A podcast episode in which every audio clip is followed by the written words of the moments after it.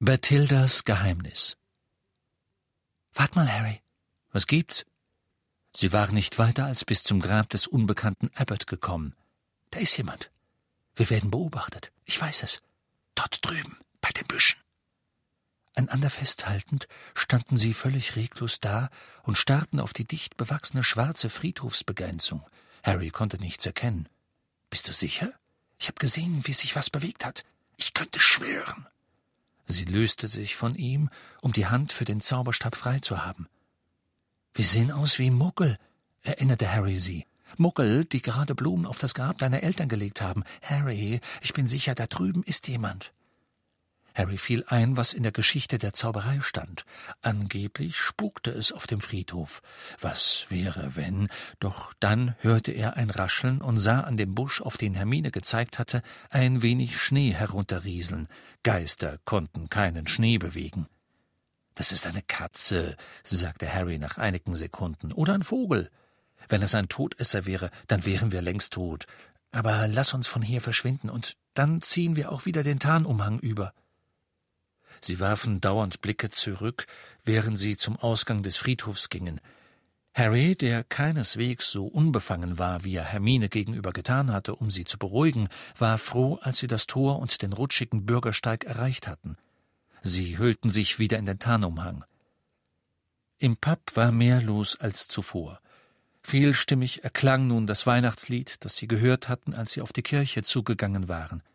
Harry überlegte kurz vorzuschlagen, dass sie Zuflucht in dem Pub suchen sollten, doch bevor er etwas sagen konnte, murmelte Hermine Lass uns hier lang gehen und zog ihn eine dunkle Straße entlang, die auf der anderen Seite wieder aus dem Dorf hinausführte. Harry konnte erkennen, wo die Häuser aufhörten und der Weg sich im offenen Gelände verlor. Sie gingen, so schnell sie sich trauten, wieder an Fenstern vorbei, in denen bunte Lichter funkelten und hinter deren Vorhängen sich dunkle Umrisse von Weihnachtsbäumen abzeichneten. Wie sollen wir Berthildas Haus denn finden? fragte Hermine, die ein wenig zitterte und ständig über ihre Schulter zurückblickte. Harry. Was meinst du? Harry. Sie zerrte an seinem Ärmel, aber Harry achtete nicht darauf. Er schaute auf das dunkle Gebilde, das ganz am Ende dieser Häuserzeile stand.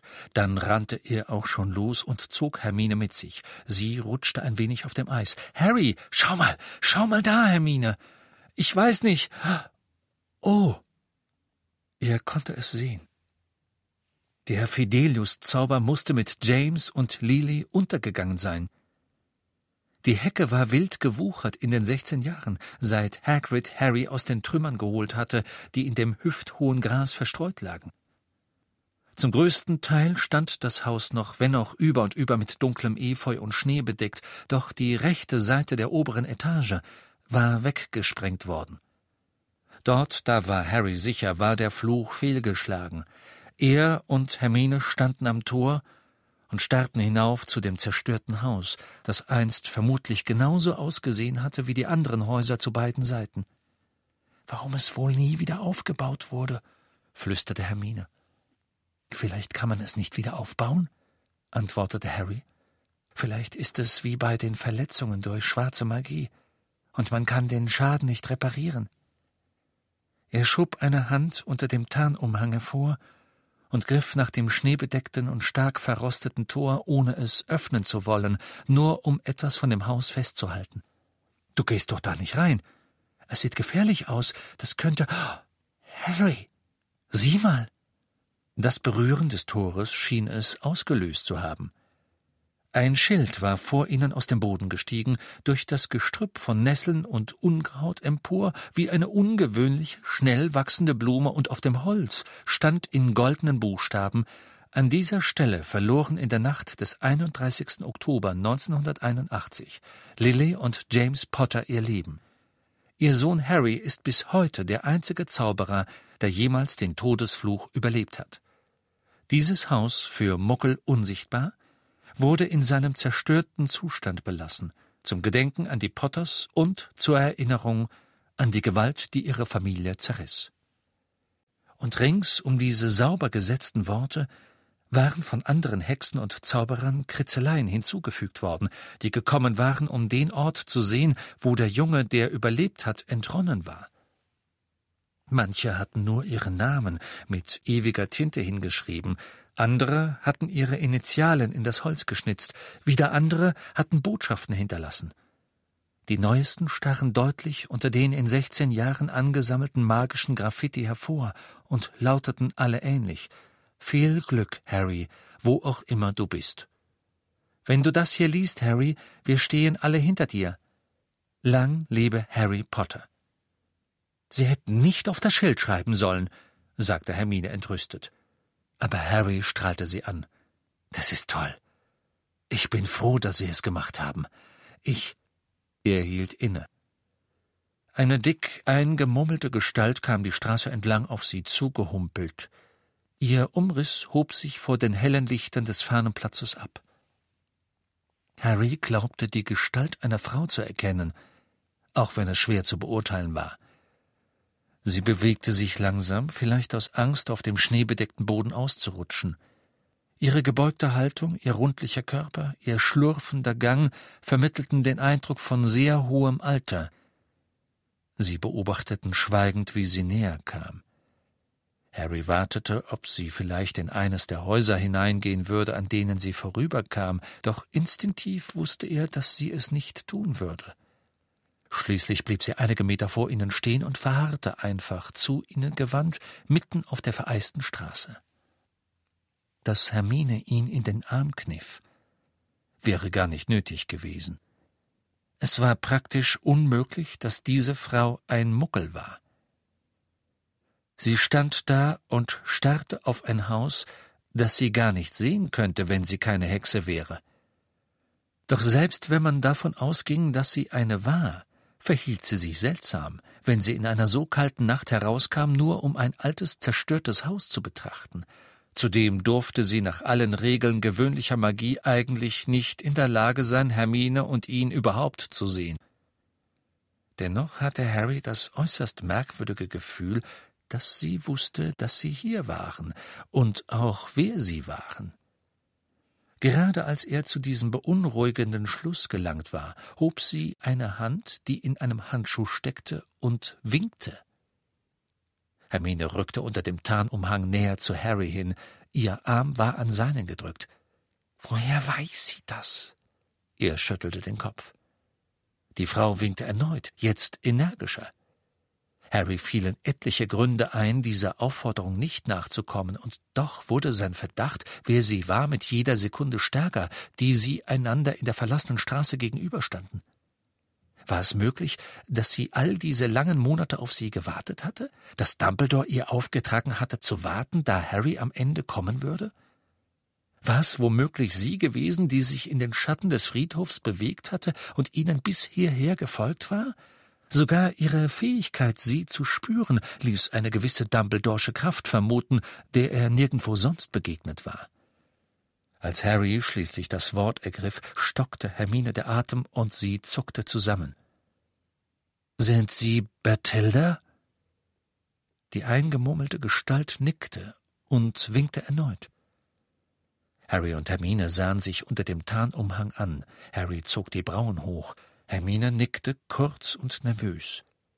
Sie gingen auf die Frau zu, worauf sie sich augenblicklich umdrehte und die Straße zurückhumpelte, auf der sie gekommen waren. Sie führte sie an einigen Häusern vorbei und bog schließlich bei einem Tor ab.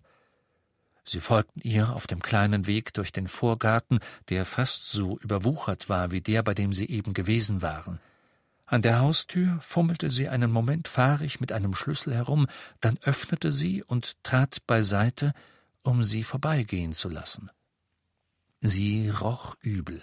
Vielleicht war es auch ihr Haus.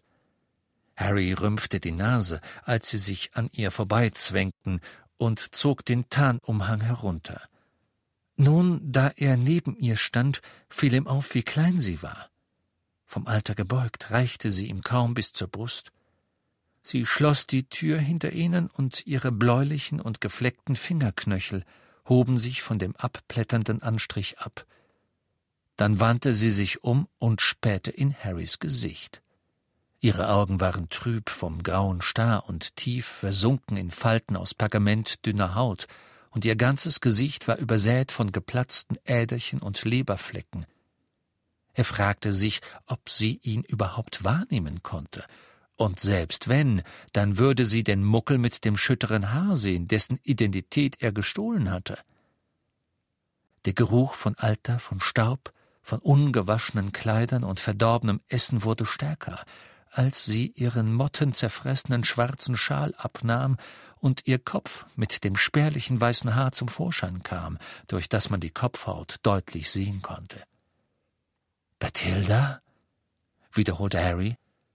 Sie nickte erneut. Das Medaillon auf Harrys Haut machte sich nun bemerkbar. Das Ding darin, das manchmal tickte oder schlug, war aufgewacht. Er spürte durch das kalte Gold hindurch, wie es pulsierte, wusste es, konnte es fühlen, dass das etwas, das es zerstören würde, in der Nähe war? Bathilda schlurfte an ihnen vorbei, schob Hermine beiseite, als hätte sie sie nicht gesehen, und verschwand in eine Art Wohnzimmer. Harry, ich weiß nicht so recht, hauchte Hermine. Schau mal, wie klein die ist. Ich glaube, wir könnten mit dir fertig werden, wenn es nötig wäre. Hör zu, Hermine. Ich hätte es dir sagen sollen. Ich wusste, dass sie nicht mehr alle beisammen hat. Muriel hat sie Plemplem genannt. Komm, rief Berthilda aus dem Zimmer nebenan. Hermine zuckte zusammen und klammerte sich an Harrys Arm. Schon gut, sagte Harry beruhigend und ging voraus ins Wohnzimmer.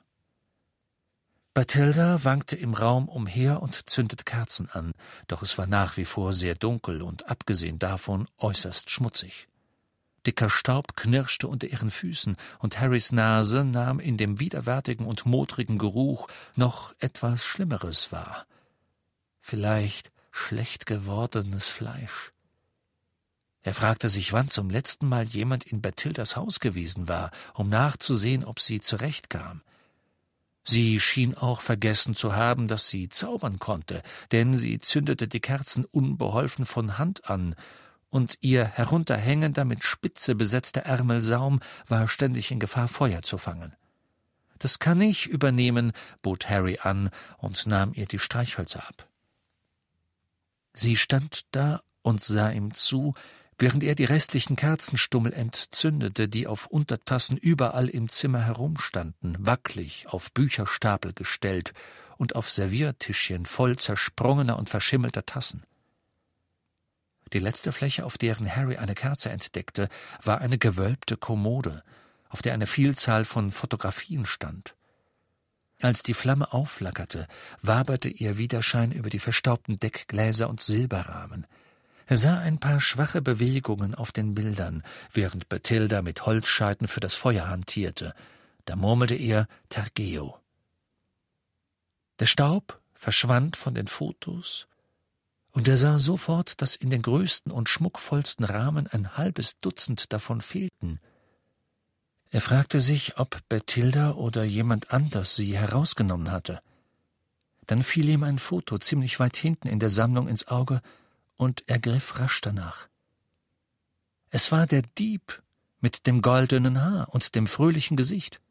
Der junge Mann, der auf Gregorowitschs Fensterbank gehockt hatte, der da gelassen aus dem Silberrahmen zu Harry hochlächelte. Und im selben Moment fiel Harry ein, wo er den Jungen schon einmal gesehen hatte. In Leben und Lügen des Albus Dumbledore, Arm in Arm mit dem Dumbledore im Teenageralter. Und dort mussten auch all die fehlenden Fotos sein. In Ritas Buch. Mrs. ähm, Miss Bagshot?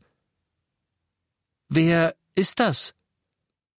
Bathilda stand mitten im Zimmer und sah zu, wie Hermine das Feuer für sie entfachte. Miss Bagshot? wiederholte Harry und ging nun mit dem Bild in der Hand auf sie zu, während die Flammen im Kamin aufloderten. Bathilda blickte auf, als sie seine Stimme hörte, und der Horcrux an seiner Brust pochte schneller. Wer ist das? fragte Harry und hielt ihr das Bild entgegen. Sie sah es mit ernster Miene an, dann blickte sie wieder auf zu Harry. Wissen Sie, wer das ist? wiederholte er mit einer viel langsameren und lauteren Stimme als gewöhnlich. Dieser Mann. Kennen Sie ihn? Wie heißt er? Bathilda blickte nur ausdruckslos. Harry war furchtbar enttäuscht. Wie hatte Rita Kimcon es geschafft, Bathildas Erinnerungen wachzurufen? Wer ist dieser Mann? Harry, was machst du denn? fragte Hermine. Dieses Bild, Hermine. Das ist der Dieb. Der Dieb, der Gregorowitsch bestohlen hat. Bitte. Wer ist das? Bathilda Bagshot starrte ihn nur an. Warum haben Sie uns gebeten, mitzukommen, Mrs. Äh, Miss Bagshot? fragte Hermine mit nun ebenfalls erhobener Stimme. Gab es etwas, das Sie uns erzählen wollten? Bathilda war nicht anzumerken, ob sie Hermine gehört hatte. Sie schlurfte jetzt einige Schritte auf Harry zu. Sie zuckte kurz mit dem Kopf und blickte zurück in den Flur. Sie wollen, dass wir gehen? Sie wiederholte die Bewegungen, diesmal jedoch deutete sie zuerst auf ihn, dann auf sich und dann zur Decke. Oh, verstehe. Hermine, ich glaube, sie will, dass ich mit ihr nach oben gehe. Na schön, sagte Hermine, gehen wir. Aber als Hermine sich aufmachen wollte, schüttelte Bathilda überraschend energisch den Kopf und deutete wieder zuerst auf Harry und dann auf sich. Sie will, dass nur ich mitkomme. Warum? fragte Hermine, und ihre Stimme tönte scharf und klar durch den von Kerzen beleuchteten Raum. Die alte Dame schüttelte leicht den Kopf bei dem Lärm. Vielleicht hat Dumbledore ihr gesagt, dass sie mir das Schwert geben soll, mir allein. Meinst du wirklich, sie weiß, wer du bist? Ja, sagte Harry und blickte hinab in die milchigen Augen, die auf seine eigenen gerichtet waren. Ich glaube schon. Also gut, aber beeil dich, Harry. Gehen Sie voraus, sagte Harry zu Bathilda. Sie schien zu verstehen, denn sie schlurfte um ihn herum auf die Tür zu. Harry drehte sich mit einem beruhigenden Lächeln zu Hermine um, aber er war nicht sicher, ob sie es gesehen hatte. Sie stand, die Arme um sich geschlungen, mitten in dem von Kerzen beschienenen Elend und sah zum Bücherschrank hinüber. Als Harry aus dem Zimmer ging, ließ er, ohne dass Hermine oder Bathilda es merkten, das silbern gerahmte Foto des unbekannten Diebs in seine Jacke gleiten. Die Treppe war steil und schmal. Harry hätte der rundlichen Bathilda am liebsten die Hände auf den Hintern gelegt, damit sie nicht rückwärts auf ihn stürzte, was durchaus passieren konnte. Langsam und ein wenig keuchend stieg sie zum oberen Treppenabsatz empor, wandte sich dann gleich nach rechts und führte ihn in ein niedriges Schlafzimmer. Es war stockdunkel und stank fürchterlich. Harry hatte gerade noch einen Nachttopf unter dem Bett hervorlugen sehen, ehe Bathilda die Tür schloss und selbst dieser von der Dunkelheit verschluckt wurde. Lumos, sagte Harry, und sein Zauberstab flammte auf. Er fuhr zusammen. Bathilda war in diesen wenigen dunklen Sekunden dicht an ihn herangetreten, ohne dass er sie gehört hatte. Du bist Potter? Ja, der bin ich. Sie nickte langsam und ernst. Harry spürte den Horcrux schnell schlagen, schneller als sein eigenes Herz. Es war ein unangenehmes, aufwühlendes Gefühl. Haben Sie etwas für mich?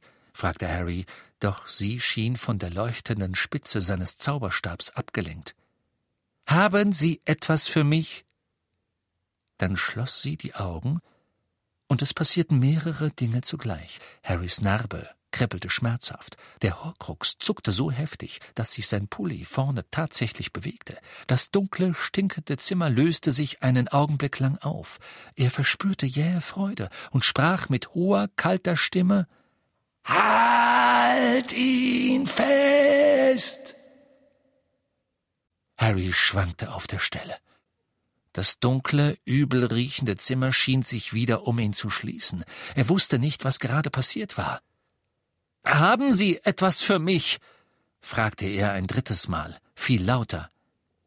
Hier drüben, flüsterte sie und deutete in eine Ecke. Harry hob seinen Zauberstab und sah die Konturen eines überhäuften Frisiertischs unter den zugezogenen Vorhängen eines Fensters. Diesmal ging sie nicht voraus. Harry drängte sich mit erhobenem Zauberstab zwischen ihr und dem ungemachten Bett hindurch. Er wollte den Blick nicht von ihr abwenden. Was ist es? fragte er, als er den Frisiertisch erreicht hatte, auf dem, so wie es aussah und roch, ein großer Haufen schmutzige Wäsche lag. Da, sagte sie und deutete auf das heillose Durcheinander. Und in dem Moment, als er den Blick abwandte, als seine Augen das wirre Knäuel nach dem Griff eines Schwertes, nach einem Rubin absuchten, machte sie eine unheimliche Bewegung. Er sah es aus dem Augenwinkel. Panik ließ ihn herumschnellen, und Grauen lähmte ihn, als er den alten Körper zusammenbrechen sah und die große Schlange dort herausquoll, wo gerade noch Bathildas Hals gewesen war. Als er seinen Zauberstab hob, stieß die Schlange zu. Ihr Biss in seinen Unterarm war so kräftig, dass der Zauberstab hinauf zur Decke wirbelte, sein Lichtstrahl schwindelerregend durchs Zimmer trudelte und erlosch. Dann nahm ihm ein mächtiger Schlag ihres Schwanzes in seine Magengrube den Atem. Er fiel zurück auf den Frisiertisch in den Haufen schmutziger Kleider. Er rollte zur Seite, entging nur knapp dem Schwanz der Schlange, der dort auf den Tisch schlug, wo gerade noch er gewesen war. Die Scherben der Glasplatte hagelten auf ihn herab, als er zu Boden fiel. Von unten hörte er Hermine rufen Harry. Er bekam nicht genug Luft in die Lungen, um zurückzurufen. Dann schmetterte ein schwerer, glatter Körper auf ihn herab, und er spürte, wie er über ihn glitt, kräftig, muskulös. Nein! keuchte er, flach auf den Boden gepresst. Ja, ja, dich festhalten, dich festhalten. Accio, Accio, Zauberstab! Doch nichts geschah, und er brauchte beide Hände, um die Schlange von sich wegzudrängen, die sich nun um seinen Rumpf wand und die Luft aus ihm herauspresste, den Horcrux fest auf seine Brust drückte, ein riesiges Rund, in dem es lebhaft pochte, Zentimeter von seinem rasenden Herzen entfernt, und in seinen Kopf flutete kaltes, weißes Licht, jeder Gedanke war ausgelöscht, sein Atem erstarb, ferne Schritte, alles wurde ein metallenes Herz schlug außerhalb seiner Brust, und jetzt flog er, flog mit triumphierendem Herzen, brauchte keinen Besen oder Testral. Plötzlich erwachte er in der säuerlich riechenden Dunkelheit. Nagini hatte ihn losgelassen. Er rappelte sich auf und sah den Umriss der Schlange draußen vor dem Flurlicht. Sie stieß zu und Hermine tauchte kreischend zur Seite weg. Ihr Fluch schlug fehl und traf das Fenster mit den geschlossenen Vorhängen, das zerbrach. Eiskalte Luft drang herein, während Harry sich duckte, um einem weiteren Splitterregen zu entgehen, und sein Fuß rutschte auf etwas wie einem Bleistift aus, seinem Zauberstab. Er bückte sich und riss ihn hoch, doch jetzt hatte die Schlange das ganze Zimmer eingenommen und schlug mit dem Schwanz. Hermine war nirgends zu sehen, und für einen Moment befürchtete Harry das Schlimmste. Doch dann war ein lauter Knall zu hören und rotes Licht blitzte auf, und die Schlange flog durch die Luft und klatschte Harry heftig ins Gesicht, als sie sich Windung um Windung wuchtig zur Decke hinaufschraubte. Harry hob seinen Zauberstab, doch im selben Moment brannte seine Narbe so schmerzhaft, so stark wie seit Jahren nicht mehr. Er kommt. Hermine. Er kommt. Während er brüllte, fiel die Schlange wild zischend herab, Chaos brach herein. Sie schmetterte Regale von den Wänden und Porzellanscherben flogen umher, während Harry über das Bett sprang und die dunkle Gestalt packte, die, wie er wusste, Hermine war. Sie schrie vor Schmerz, als er sie über das Bett zurückzog. Die Schlange bäumte sich erneut auf, aber Harry wusste, dass noch Schlimmeres als die Schlange herannahte, vielleicht schon unten am Tor war, ihm selbst würde gleich der Schädel platzen, so sehr schmerzte die Narbe. Die Schlange zuckte vor und er rannte los und zerrte Hermine mit sich. Als sie zustieß, schrie Hermine Confringo! Und ihr Zauber flog im Zimmer umher, ließ den Schrankspiegel bersten und schnellte vom Boden zur Decke springend in ihre Richtung zurück. Harry spürte, wie die Hitze des Zaubers ihm den Handrücken versenkte. Glas schnitt ihm in die Wange, als er Hermine mit sich zog, vom Bett auf den ramponierten Frisiertisch und dann geradewegs aus dem zertrümmerten Fenster ins Nichts hinaus, und ihr Schrei hallte durch die Nacht, während sie sich in der Luft drehten. Und jetzt brach seine Narbe auf, und er war Voldemort und er rannte durch das stinkende Schlafzimmer, klammerte sich mit seinen langen weißen Händen an die Fensterbank, als er sah, wie der Mann mit dem schütteren Haar und die kleine Frau sich drehten und verschwanden, und er schrie vor Wut, und sein Schrei verschmolz mit dem des Mädchens, hallte durch die dunklen Gärten und übertönte die Kirchenglocken, die den Weihnachtstag einläuteten. Und sein Schrei war Harrys Schrei, sein Schmerz war Harrys Schmerz, dass es hier geschehen konnte, wo es schon einmal geschehen war, hier in Sichtweite jenes Hauses, wo er fast erfahren hätte, was Sterben bedeutete. Sterben. Der Schmerz war so schrecklich, aus seinem Körper herausgerissen. Aber wenn er keinen Körper hatte, warum schmerzte sein Kopf dann so heftig? Wenn er tot war? Wie konnte er so Unerträgliches empfinden? Hörte der Schmerz mit dem Tod denn nicht auf? Ging er nicht weg? Die Nacht war regnerisch und windig. Zwei Kinder wackelten als Kürbisse verkleidet über dem Platz, und die Schaufenster der Läden waren mit Papierspinnen beklebt all diese geschmacklosen Anspielungen der Muckel auf eine Welt, an die sie nicht glaubten. Und er glitt dahin, erfüllt von diesem Gefühl der Entschlossenheit und der Macht und der Rechtmäßigkeit, das er bei solchen Gelegenheiten immer empfand. Nicht Wut, das war etwas für schwächere Gemüter, sondern Triumph. Ja, er hatte darauf gewartet. Er hatte darauf gehofft. Hübsches Kostüm, Mister. Er sah, wie das Lächeln des kleinen Jungen verblasste, als er so nahe zu ihm hingelaufen war, dass er unter die Kapuze seines Umhangs sehen konnte. Er sah, wie Angst sein bemaltes Gesicht verdüsterte. Dann drehte sich das Kind um und rannte davon. Unter dem Umhang tastete er nach dem Griff seines Zauberstabs, eine einfache Bewegung, und das Kind würde nie zu seiner Mutter zurückkehren, aber unnötig, vollkommen unnötig. Und er ging jetzt eine andere und dunklere Straße entlang, und nun war sein Ziel endlich in Sicht. Der Fidelius-Zauber war gebrochen, auch wenn sie es noch nicht wussten und er bewegte sich leiser als die toten Blätter, die über den Gehweg trieben, als er die dunkle Hecke erreichte und darüber hinwegstarrte. Sie hatten die Vorhänge nicht zugezogen, er sah sie ganz deutlich in ihrem kleinen Wohnzimmer den großen schwarzhaarigen Mann mit seiner Brille, der bunte Rauchwölkchen aus seinem Zauberstab herauspaffen ließ, zur Freude des kleinen schwarzhaarigen Jungen in seinem blauen Schlafanzug. Das Kind lachte und versuchte den Rauch zu fangen, ihn in seiner kleinen Faust einzuschließen. Eine Tür ging auf, und die Mutter trat ein, sagte Worte, die er nicht hören konnte. Ihr langes, dunkelrotes Haar fiel ihr übers Gesicht.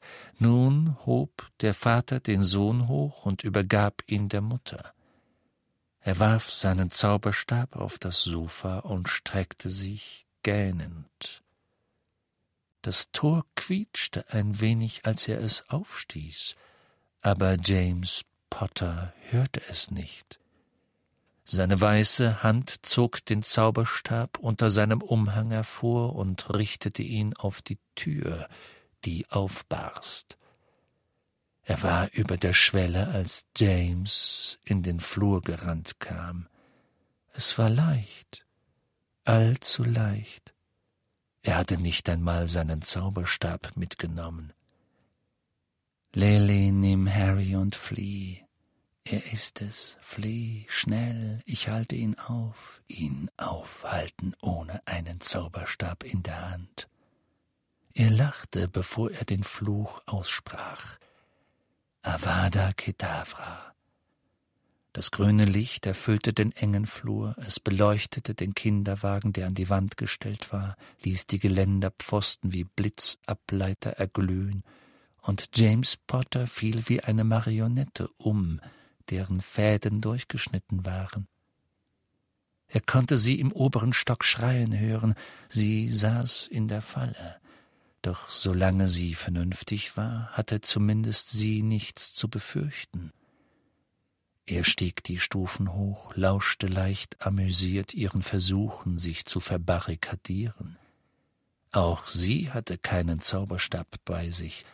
Wie dumm sie waren und wie vertrauensselig zu glauben, dass ihre Sicherheit in der Hand von Freunden läge und dass sie ihre Waffen auch nur für Sekunden ablegen könnten. Er brach die Tür auf, fegte mit einem lässigen Schlenker seines Zauberstabs den Stuhl und die Kisten beiseite, die sie hastig davor aufgestapelt hatte. Und da stand sie, das Kind in ihren Armen. Bei seinem Anblick legte sie ihren Sohn rasch in das Bettchen hinter sich und breitete die Arme aus, als ob das helfen würde, als ob sie hoffte, dass sie, wenn sie ihn vor seinem Blick abschirmte, an seiner Stelle ausgewählt würde. Nicht Harry, nicht Harry, bitte nicht Harry. Geh beiseite, du dummes Mädchen. Geh beiseite, sofort. Nicht Harry, bitte nicht. Nimm mich, töte mich an seiner Stelle. Dies ist meine letzte Warnung. Nicht Harry, bitte, hab Erbarmen, Erbarmen. Nicht Harry, nicht Harry, bitte, ich tue alles. Geh beiseite. Geh beiseite, Mädchen. Er hätte sie von dem Kinderbett wegdrängen können, doch es schien klüger, sie alle zu erledigen. Das grüne Licht blitzte durch den Raum, und sie sank wie ihr Mann nieder. Das Kind hatte die ganze Zeit überhaupt nicht geweint. Es konnte stehen, an die Gitterstäbe seines Bettchens geklammert, und es blickte empor in das Gesicht des Eindringlings mit einer Art von wachem Interesse. Vielleicht glaubte es, dass sein Vater sich unter dem Mantel verbarg, und noch mehr schöne Lichter machen würde und seine Mutter jeden Moment aufspringen und lachen würde? Er richtete den Zauberstab äußerst bedacht auf das Gesicht des Jungen. Er wollte sehen, wie sie sich abspielte, die Zerstörung dieser einzigen unerklärlichen Gefahr. Das Kind begann zu weinen. Es hatte erkannt, dass er nicht James war. Er mochte nicht, dass es weinte. Er hatte es nie ertragen können, wenn die Kleinen im Waisenhaus wimmerten. Er war da Kedavra. Und dann brach er zusammen. Er war nichts, nichts als Schmerz und Todesangst, und er musste sich verstecken, nicht hier in den Trümmern des zerstörten Hauses, wo das Kind gefangen war und schrie, sondern weit weg, weit weg. Nein, stöhnte er. Die Schlange raschelte über den schmutzigen Boden voller Scherben, und er hatte den Jungen getötet, und doch war er der Junge. Nein!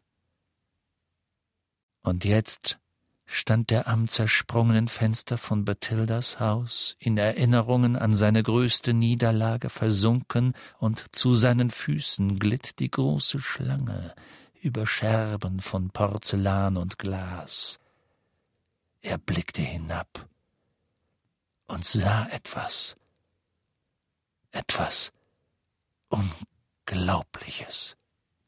Nein! Harry, schon gut, nichts passiert.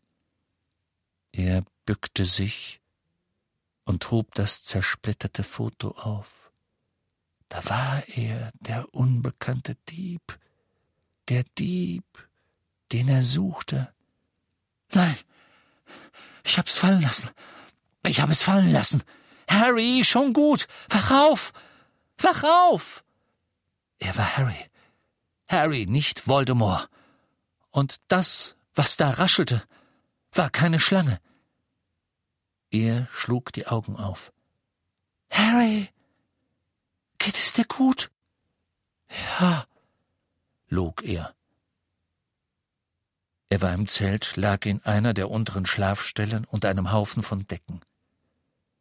An der Stille und an dem kalten, fahlen Licht jenseits des Leinwanddachs konnte er erkennen, dass der Tag bald anbrach. Er war schweißgebadet. Er spürte es an den Laken und Decken. Wir sind entkommen. Ja, ich musste einen Schwebezauber einsetzen, um dich ins Bett zu kriegen. Ich konnte dich nicht hochheben. Du warst. Also, du warst nicht ganz. Unter ihren braunen Augen lagen tiefrote Schatten, und er bemerkte, dass sie einen kleinen Schwamm in der Hand hielt. Sie hatte ihm das Gesicht abgewischt. Du warst krank. Ziemlich krank.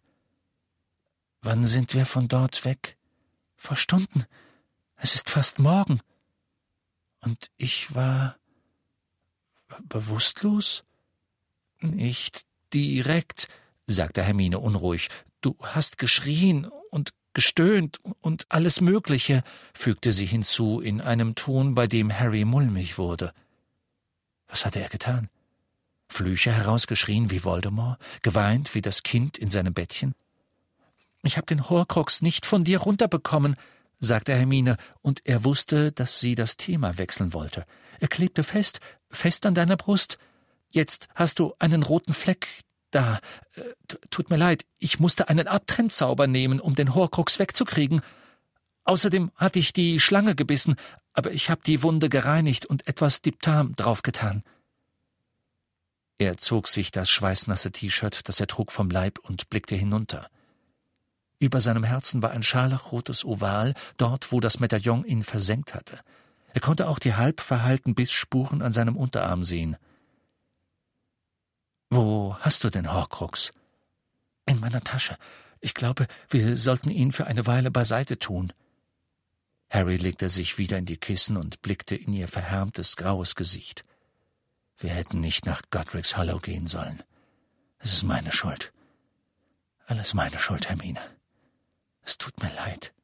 Es ist nicht deine Schuld. Ich wollte auch dorthin. Ich dachte wirklich, Dumbledore hätte das Schwert vielleicht dort für dich zurückgelassen. Ja. Da lagen wir falsch. Was, Hermine? Was ist passiert, Harry? Was ist passiert, als sie dich mit nach oben nahm? Hatte sich die Schlange irgendwo versteckt? Ist sie einfach aufgetaucht und hat Bathilda umgebracht und dich angegriffen? Nein, Sie war die Schlange. Oder die Schlange war sie. Die ganze Zeit. Was? Er schloss die Augen. Er konnte Bathildas Haus immer noch an sich riechen. Das machte die ganze Sache grauenhaft lebendig. Bathilda muss schon eine ganze Zeit lang tot sein. Die Schlange war in ihr drin. Du weißt schon, wer hat sie dort in Godric's Hollow warten lassen. Du hattest recht. Er wusste, dass ich zurückkommen würde. Die Schlange war in ihr? Er schlug wieder die Augen auf. Hermine sah angewidert aus, als wäre ihr übel. Lupin meinte, dass wir es mit Magie zu tun bekämen, die wir uns nicht einmal vorstellen könnten. Sie wollte nicht vor dir sprechen, weil es Parsel war. Nur Parsel, und mir war es nicht bewusst, aber ich konnte sie natürlich verstehen. Sobald wir oben im Zimmer waren, schickte die Schlange eine Botschaft an, du weißt schon wen. Ich habe es in meinem Kopf gehört. Ich habe gespürt, wie es ihn erregte. Er wies sie an, mich dort aufzuhalten.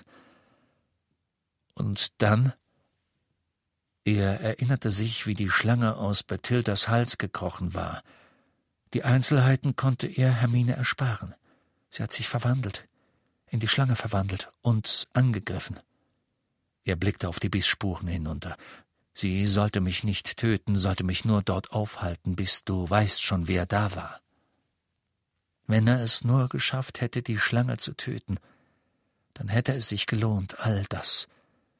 Todunglücklich setzte sich Harry auf und warf die Decken zurück. Harry, nein. Du musst dich unbedingt ausruhen. Wenn hier jemand Schlaf braucht, dann du, Hermine. Nichts für ungut, aber du siehst furchtbar aus. Mir geht es gut. Ich halte eine Zeit lang Wache. Wo ist mein Zauberstab? Sie antwortete nicht, sie schaute ihn nur an. Wo ist mein Zauberstab? Hermine! Sie biss sich auf die Lippe. Ihre Augen schwammen in Tränen. Harry, wo ist mein Zauberstab? Sie hob etwas neben dem Bett auf und hielt es ihm hin. Der Zauberstab aus Stechpalme und Phönixfeder war fast entzweigerissen. Nur ein zarter Strang aus Phönixfeder hielt beide Teile noch zusammen. Das Holz war ganz auseinandergesplittert. Harry nahm ihn in die Hände, als wäre er ein Lebewesen, das eine schreckliche Verletzung erlitten hatte. Er konnte nicht klar denken.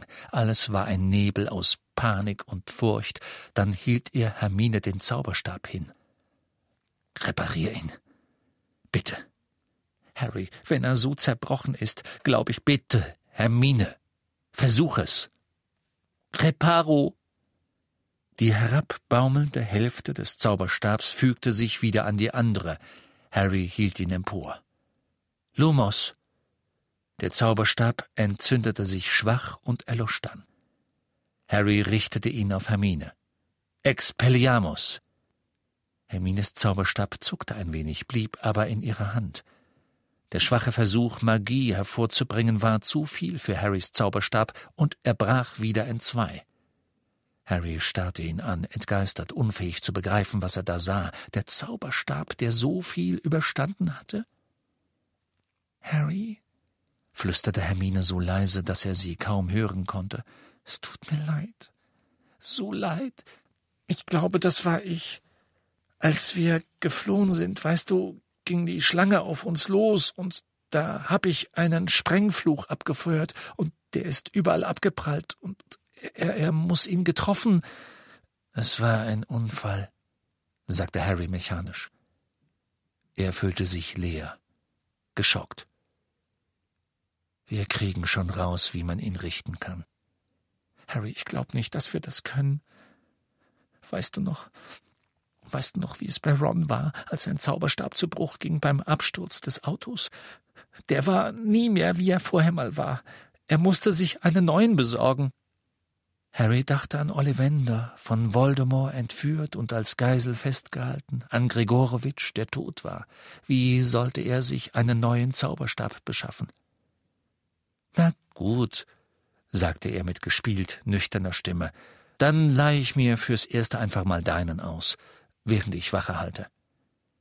Mit tränennassem Gesicht reichte Hermine ihm ihren Zauberstab, und er ließ sie an seinem Bett sitzend zurück, wollte nichts wie weg von ihr.